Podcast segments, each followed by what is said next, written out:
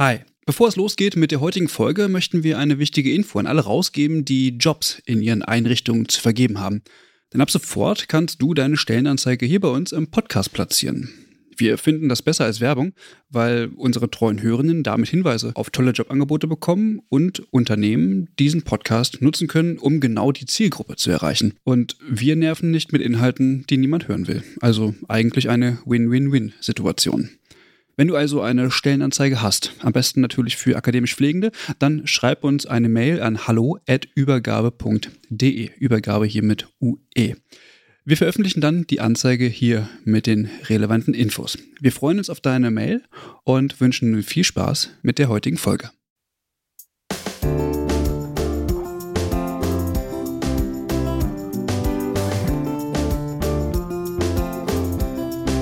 Willkommen zur 23. Folge des Pflegeupdates.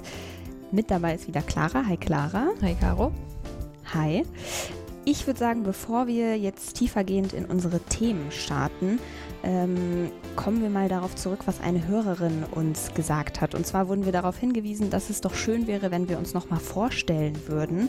Und äh, ja, ich finde, bei Folge 23 kann man das schon mal machen. Sicherlich sind ja auch einige nicht von Anfang an mit dabei, deswegen nochmal eine kleine Vorstellung. Also mein Name ist Caroline, ich bin Gesundheits- und Krankenpflegerin, habe einen Bachelor in Gesundheit und Pflege mit einem Pädagogikschwerpunkt gemacht und studiere derzeit Public Health im Master in Fulda. Und zusammen mit Clara, die wir gerade auch schon gehört haben, mache ich das Pflegeupdate. Vielleicht willst du dich auch noch kurz vorstellen, Clara. Ja, klar, kann ich machen. Also Caro und ich kennen uns schon ein bisschen länger. Wir haben zusammen die Ausbildung zur Gesundheits- und Krankenpflegerin gemacht und äh, auch zusammen das Bachelorstudium absolviert. Und aktuell studiere ich ähm, an der Universität Witten-Herdecke meinen Master in Pflegewissenschaft. Genau, so viel jetzt aber erstmal zu uns, weil es soll ja eigentlich nicht um uns gehen, sondern um die aktuellen Themen. Deswegen starten wir doch gleich direkt. Heute soll es wieder ein paar Corona-News geben. Da ist einiges passiert. In Mecklenburg-Vorpommern sollen die Auszubildenden jetzt einspringen. Generell gibt es zunehmend mehr Intensivpatienten und mehr Personalausfälle, was natürlich eine schlechte Kombination ist. Und es gibt Neuigkeiten dazu, wie viele Pflegekräfte denn eigentlich tatsächlich geimpft sind. Das zweite Thema, was ein bisschen freudiger ist, ist, dass die Uni Trier jetzt Promotionen anbietet. Ja, starten wir doch einfach mit dem leidigen Thema der Corona-Pandemie. Die Not in den Krankenhäusern scheint sich da wirklich zu verschärfen. Also ich erlebe es auch, aber ja, wie eine Nachricht aus äh, Mecklenburg-Vorpommern zeigt, dort hat die Gesundheitsministerin Stefanie Drese von der SPD jetzt bekannt gegeben, dass in den Krankenhäusern in Mecklenburg-Vorpommern Pflegeauszubildende und Studierende in den kommenden Wochen ähm, aushelfen sollen. Die Auszubildenden ab dem zweiten Ausbildungsjahr sollen ab April, also faktisch ab heute, heute ist der 1. April, für bis zu vier Wochen vom Unterricht befreit werden, damit sie dann eben in den Kliniken arbeiten können und auch Medizinstudierende sollen aushelfen. Der Semesterstart in Mecklenburg-Vorpommern soll deswegen um vier Wochen verschoben werden.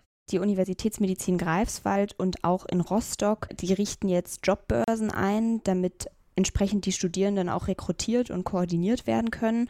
Und ja, ansonsten ist natürlich in Mecklenburg-Vorpommern die Inzidenz auch hoch, wie generell auch bundesweit.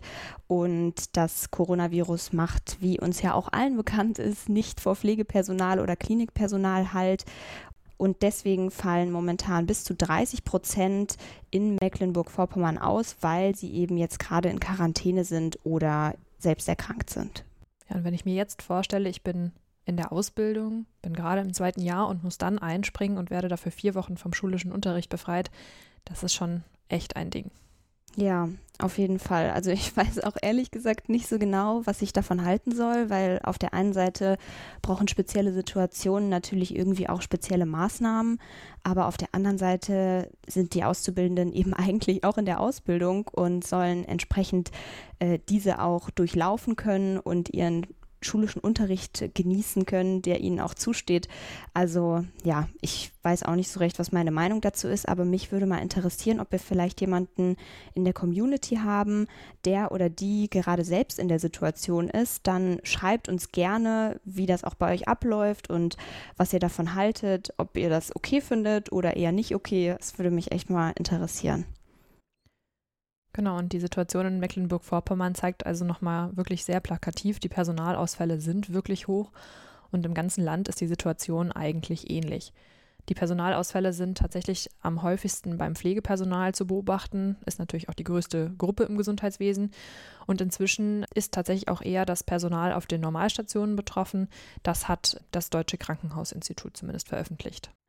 Wir haben ja eben die Zahl gehört aus Mecklenburg-Vorpommern, dass fast 30 Prozent des Personals dort erkrankt ist oder in Quarantäne. Das Deutsche Krankenhausinstitut gibt an, dass circa die Hälfte der Kliniken von bis zu 20 Prozent Personalausfällen betroffen ist, also jetzt äh, im gesamten Bundesgebiet. Und das ist auf jeden Fall deutlich mehr, als jetzt üblich wäre für diese Jahreszeit. In der Intensivpflege ist es allerdings so, dass die Personalausfälle wohl nicht ganz so hoch sind. Die Allgemeinstationen sind dafür aber umso mehr betroffen. Und der Vorstandsvorsitzende der Deutschen Krankenhausgesellschaft, Gerald Gaas, hat sich natürlich auch zu dieser Umfrage des Deutschen Krankenhausinstituts geäußert. Er ist der Meinung, dass die Pflegenden zunehmend deswegen entlastet werden müssen, damit die Versorgung aufrechterhalten werden kann.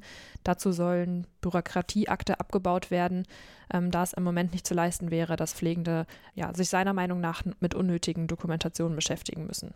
Es gab ja auch zu Beginn des Jahres schon eine Umfrage und da lässt sich zu dem Zustand jetzt schon ein deutlicher Unterschied feststellen. Drei Viertel der Kliniken können ihre Betten auf den Allgemeinstationen derzeit nicht vollumfänglich befahren. Das sind 24 Prozent mehr als zu Jahresbeginn.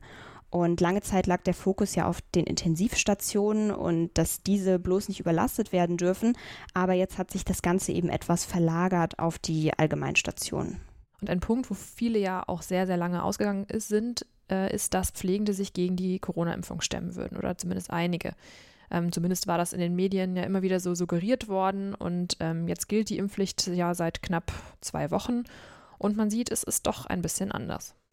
Genau, es gab ja vorher schon Erhebungen, die das auch eigentlich widerlegt haben, aber jetzt, da die einrichtungsbezogene Impfpflicht greift, kann man das natürlich noch ein bisschen besser beurteilen. Die Pflegenden sind nämlich größtenteils geimpft. Wir haben ja auch hier lange und breit über die Impfpflicht gesprochen und auch schon dargestellt, äh, was jetzt genau das Problem ist bei der Erfassung der einrichtungsbezogenen Impfpflicht und haben ja auch schon einige Male äh, berichtet, dass vielleicht die Pflegenden, wie sich ja jetzt herausstellt, doch mehr geimpft sind, als vielleicht von öffentlichen Medien dargestellt wird. Und jetzt gibt es dazu auch nochmal konkrete Zahlen. Es gab eine Blitzumfrage der Deutschen Krankenhausgesellschaft, in der das Ergebnis von 361 befragten Krankenhäusern nämlich war, dass durchschnittlich 6 Prozent der Beschäftigten im Krankenhaus nicht geimpft seien. Genau, vielleicht nochmal kurz zur Einordnung. Also die Befragung wurde, wie gesagt, an 361 Krankenhäusern durchgeführt, die mehr als 50 Betten haben.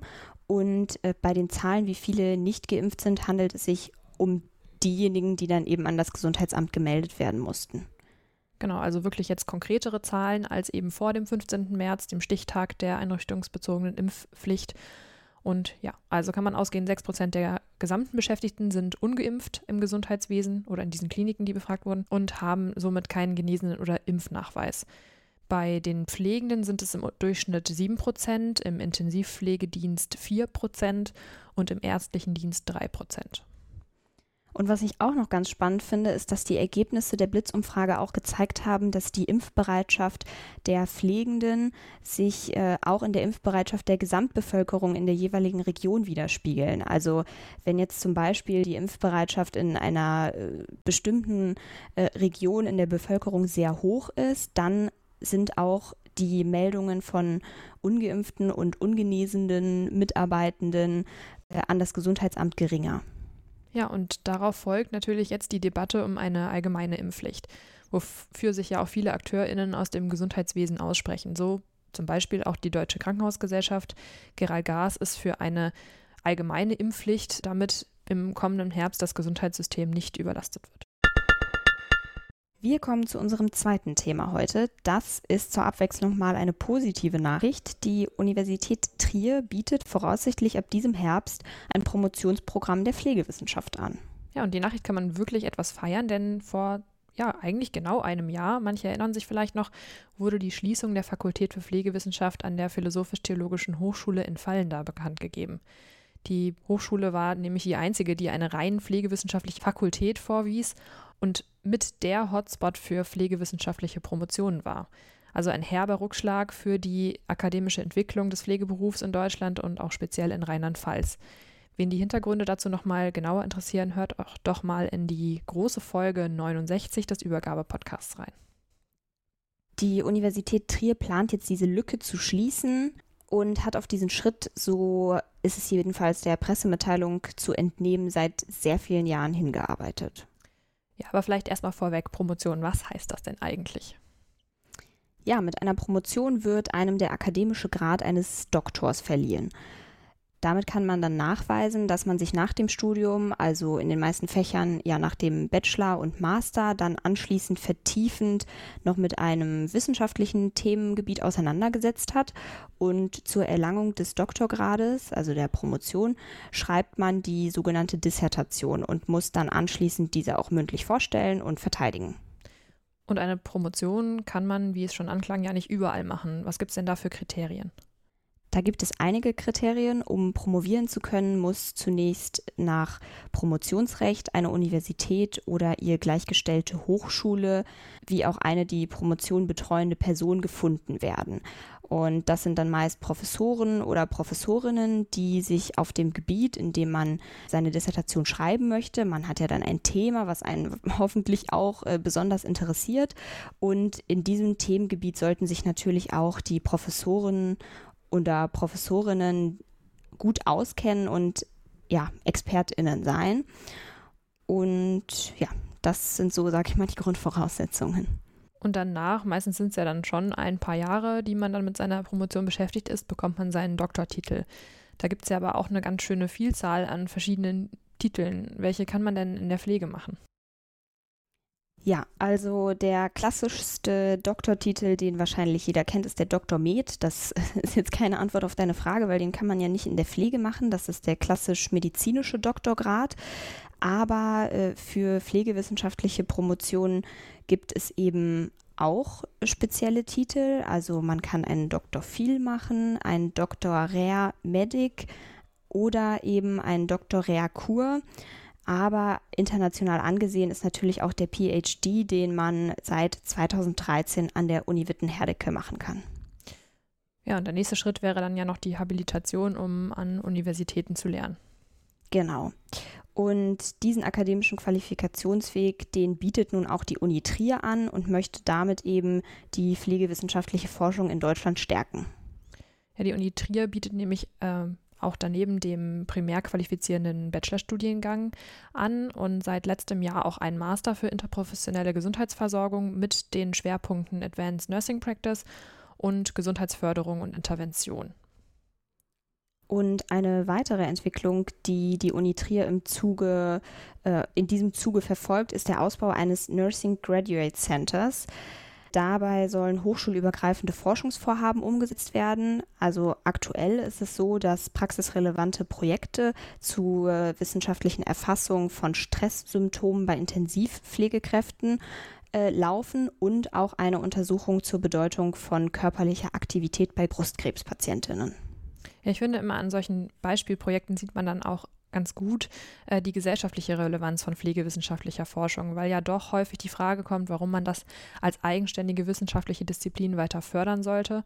Und das betont auch nochmal Clemens Hoch, der Wissenschaftsminister sowie auch die Ministerpräsidentin von Rheinland-Pfalz, Manu Dreyer die die Wichtigkeit ja sehen, den wissenschaftlichen Nachwuchs in der Pflege zu stärken und um damit dann auch den großen Herausforderungen, die jetzt in den nächsten Jahren auf uns zukommen, besser begegnen können, also demografischer Wandel und auch den Pflegepersonalmangel.